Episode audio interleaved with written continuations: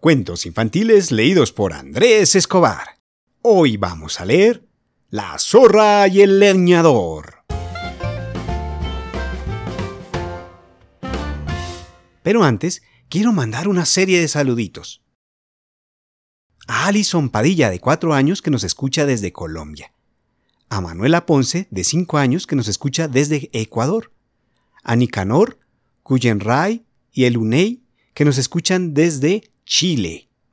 A Sarospina Osorio, de dos añitos y medio, que le gusta mucho la caperucita, Juan Sin Miedo, Alibaba y Ricitos de Oro. Ella nos escucha desde Bogotá, Colombia. A Valentina Ortiz Belmont.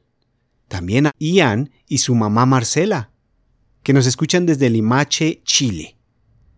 A Luciana María, de tres años, que le encantan nuestros cuentos y nos escucha desde Bogotá, Colombia a Gama de 8 años, Diego de 3 y Samuel de un añito, que nos escuchan desde San Luis de la Paz, Guanajuato, México. También a María José y Julieta y también a Luis Enrique. Ellos escuchan nuestros cuentos desde la cuarentena y les gusta porque los hace soñar. Ellos nos están escuchando desde La Paz, Baja California Sur, México. Y por último, a Yamil Neiva Niño, que ha descubierto nuestros cuentos en Spotify durante la cuarentena.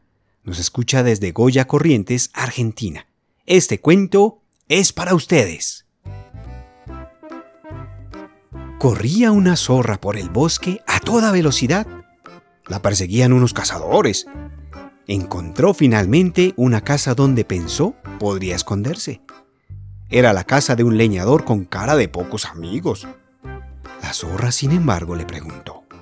Señor leñador, ¿sería tan amable de dejarme esconder en su casa? Me persiguen hace rato unos cazadores. El leñador murmuró algo entre los dientes y le dijo que pasara. Al poco rato llegaron los cazadores a la casa del leñador y le preguntaron si había visto una zorra. El leñador les dijo que no, pero hizo un gesto con su cara y sus manos señalando dónde estaba escondida. Los cazadores no entendieron nada y pensaron que el leñador era un hombre muy raro.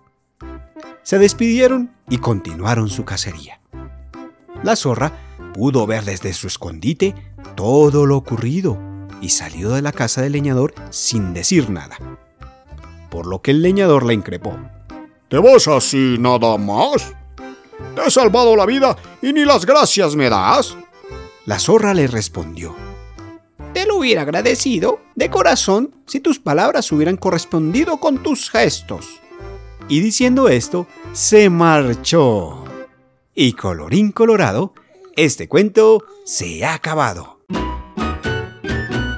Espero que les haya gustado. Recuerden seguirnos en Instagram. Encuéntranos como cuentos infantiles-AE. También puedes hacer una donación en Patreon barra cuentos infantiles. Ciao!